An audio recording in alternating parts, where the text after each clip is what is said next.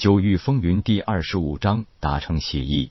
当然，三者的外形只是一种炼制习惯而已。只要炼器师高兴，可以将这三种空间法宝炼制成任意形状。前提是炼器师有没有这么高的能力，因为三者需要不同的空间材料。那虚界需要的是空间云铁，这种材料质地坚硬，熔点高，炼制起来最大的难度在于真火强度一定要高。妖兽带需要的是空间棉石，这种材料质地柔软，熔点低，炼制的最大的难度在于操作手法小心轻柔。要的是空间水晶，这种材料质地松脆中熔点，炼制的最大难度在于神识之力细腻悠长。因为空间陨铁和空间棉石材料相对易得，所以这两种空间法宝还算常见。但是空间水晶极为罕见，不需要极高水平的炼器大师才能完成，所以灵智器非常少见。作为宁布谷这种清玄大陆顶尖的丹师，别说拥有，甚至都未曾见过。如此也就可知灵智器的稀有了。收回思绪，夜空也不看林长风一眼，只是冷淡的问道：“林大少，不知道你到底需要我怎么帮你？”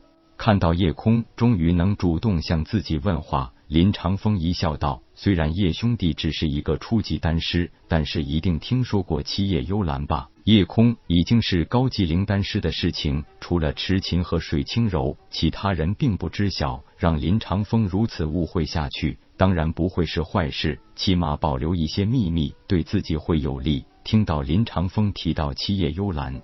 心里暗自一愣，赶忙说道：“不知听说过，我曾经培养过一株七叶幽兰，可惜半月前被人给毁坏了。”林长风眼睛忽然一亮，声音略显一些激动的说道：“叶兄弟竟然曾经培养过七叶幽兰，那可是太好了！只要叶兄弟帮我培植出一株七叶幽兰，我负责帮助叶兄弟弄一只铁爪银鹰当坐骑，连同妖兽带一并给你弄到手。”夜空遍寻记忆，也找不出七叶幽兰任何可以用来害人的配伍方式。那是一种可以提升多种天才地宝药效的灵药，而且是炼制灵海丹最重要的调和剂。没有七叶幽兰，虽然也可以炼制出灵海丹，但是成丹率和品级都很低。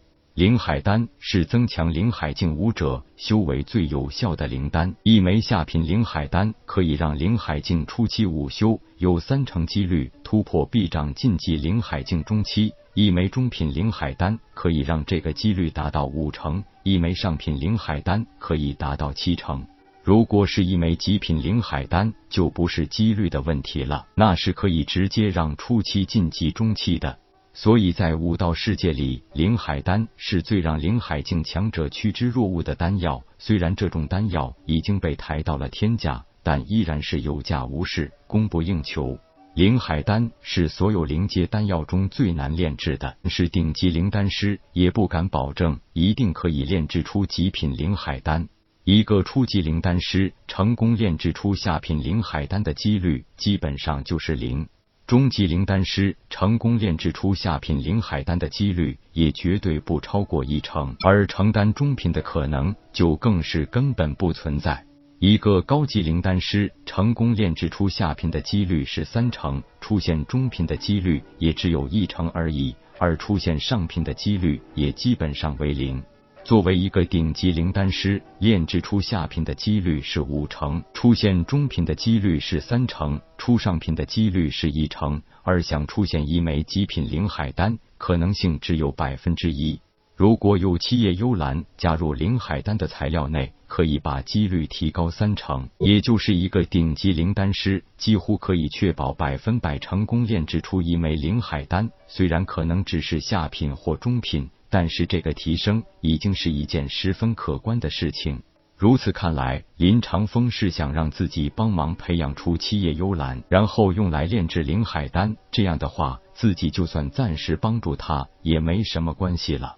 不过夜空不明白林长风为什么可以肯定自己会培养出七叶幽兰呢？野生的七叶幽兰其实有很多，但是生长速度极慢，三十年才会生出一个叶片。达到七叶开花，基本要两百年以后。但是入药必须七叶一朵花，可惜七叶幽兰大多数没等长到四五个叶片时就被食草动物吃掉了。野生状态出现七叶一朵花，简直比寻找极品灵药都难。人为的移植成活率更是万分之一，这就难怪林长风想找一个懂得药理的丹师替他专门培养了。林长风很是开心，忽然大笑道：“有叶兄弟相助，林某大事可成。好了，咱们找家客栈休息，明天我带你们俩参加一场很热闹的聚会。”为了进一步显示自己的优越，林长风带着叶空和离恨两人住进了云来楼。这是伏虎镇最大、最豪华的一家客栈。一楼有用饭的大厅和雅间，二楼全是上等客房。听到住一宿需要一枚银币的时候，叶空和离恨显然都吃了一惊。只是睡一宿觉而已，就要一枚银币，那可是三口之家一月的生活费用啊！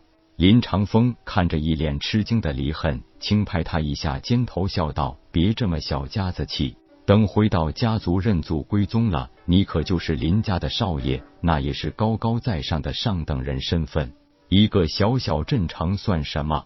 在清风郡内，最好的客房收费标准是一枚金币，最普通客房的标准都需要一枚银币的。”叶空不以为然的摇摇头，没有接两人的话茬，独自走进自己的房间里去。看着叶空的背影，林长风脸上露出一丝难以察觉的阴沉笑意，一摆手示意离恨回房间，自己则是转身下楼去。因为叶空和离恨跟随林长风到伏虎镇是乘坐了铁爪银鹰，正巧与赶回石桥村的痴情一行错过。而回到石桥村的三人看到眼前景象时，都愣住了。